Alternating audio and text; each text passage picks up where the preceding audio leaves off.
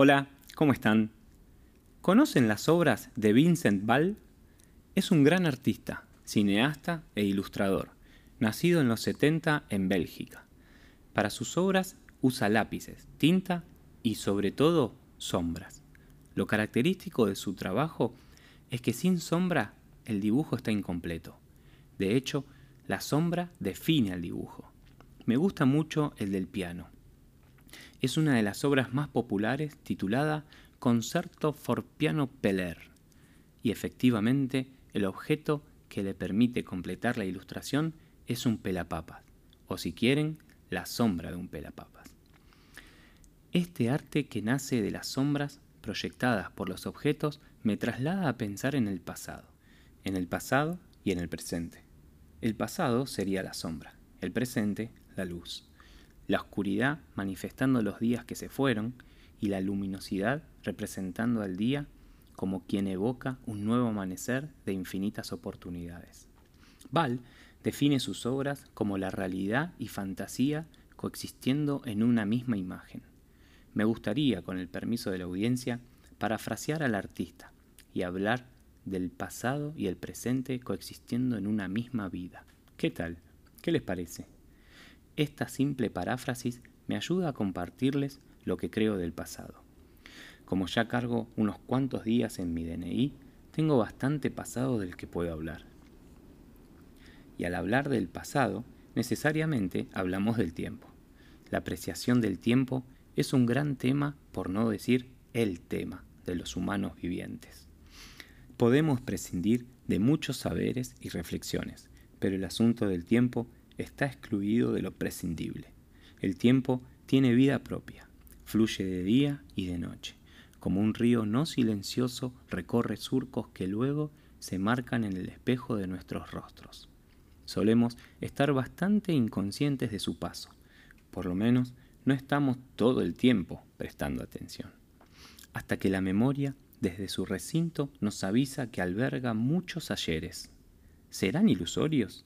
Déjenme, por favor, hacer la pregunta filosófica que tengo por seguro se les hizo presente a todos. ¿Acaso existe el ayer? ¿O cuándo el pasado se hace pasado? ¿O esta otra? ¿La eternidad vendrá hacia nosotros desde lejos otorgándonos días como un regalo para después dejarnos con el regalo perdiéndose de manera inevitable? Lo vivo, lo sufro, lo disfruto, lo deseo, pero ignoro la definición exacta que le da entidad al tiempo. No sé qué es, pero sí sé que mi vida intenta retenerlo. Aunque, en fin, todos sabemos que es huidizo como un fugitivo, y entonces allí nace el pasado y el tiempo al deslizarse por nosotros corre a guardarse en la memoria. Borges, en una oportunidad, haciendo mención a una cita bíblica escrita por el apóstol San Pablo, llegó a decir, la verdad es que morimos cada día y que nacemos cada día. ¿Qué creen? Yo no sé.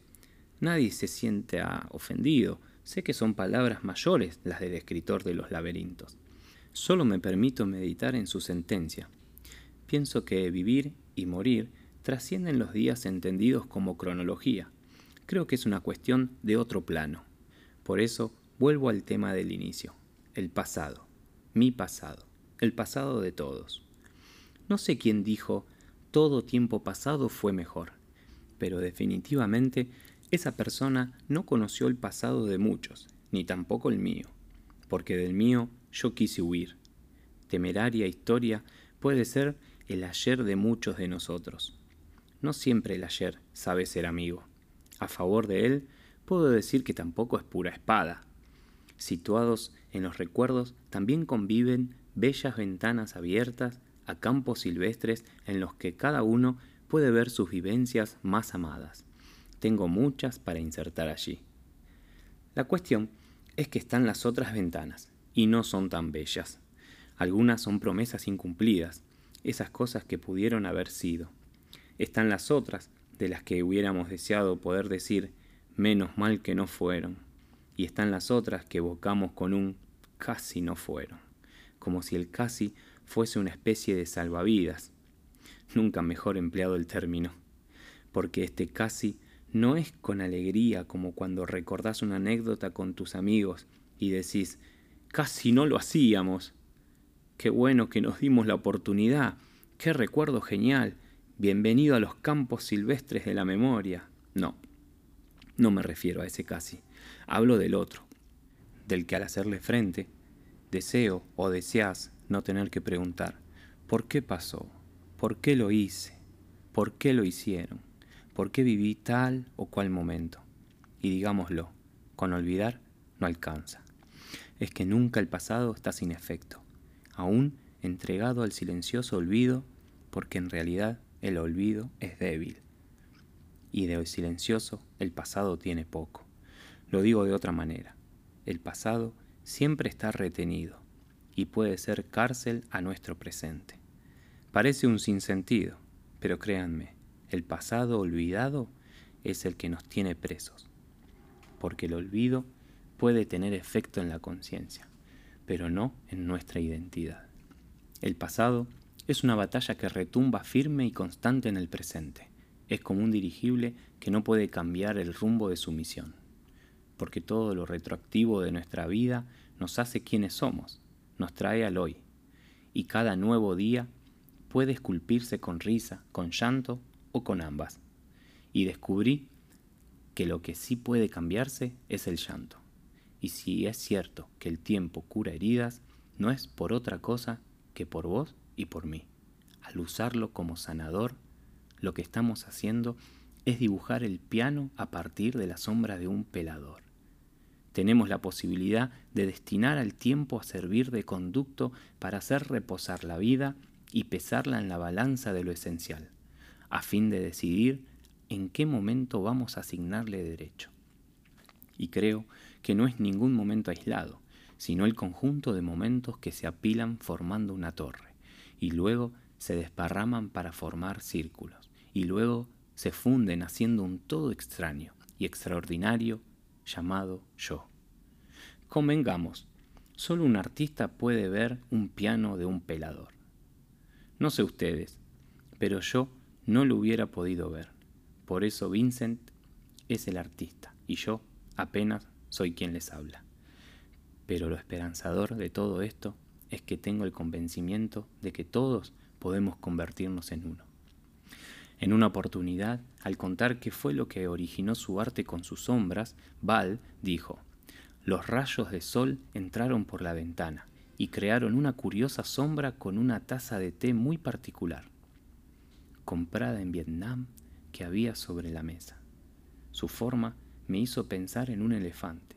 Dibujé unas líneas sobre el papel para completar la imagen y lo compartí. Y luego agregó, el sol es mucho mejor artista que yo, así que intento intervenir lo menos posible. Lo importante es que la sombra construya la imagen. Las hábiles manos del dibujante pueden asemejarse a las manos de cada uno de nosotros que por un arrojo insospechado se convierten en fuertes, fuertes para sanar un pasado que envuelve nuestro ahora. ¿Saben? Es posible, porque nosotros también contamos con el sol. Y no hablo de la estrella, hablo de otro sol. Hablo de quién es más que el sol. Es el autor del sol que puede entrar por la ventana del pasado y crear con él la sombra adecuada que refleje nuestro ser en la expectativa del presente.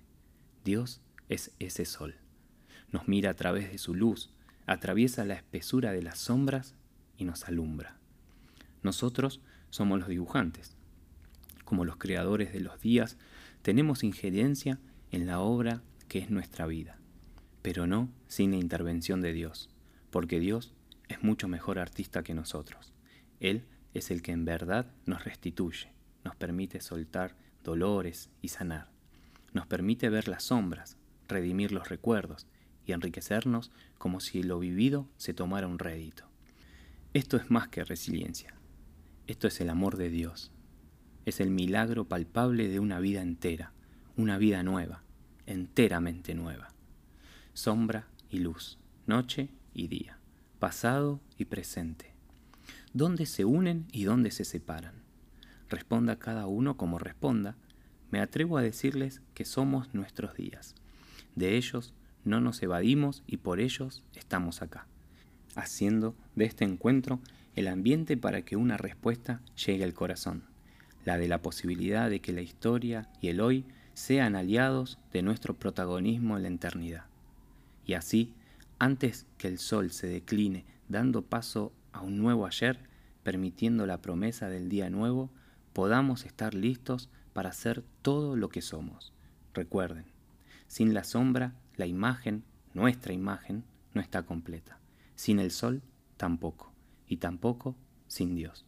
Gracias por pensar conmigo. Hasta la próxima búsqueda.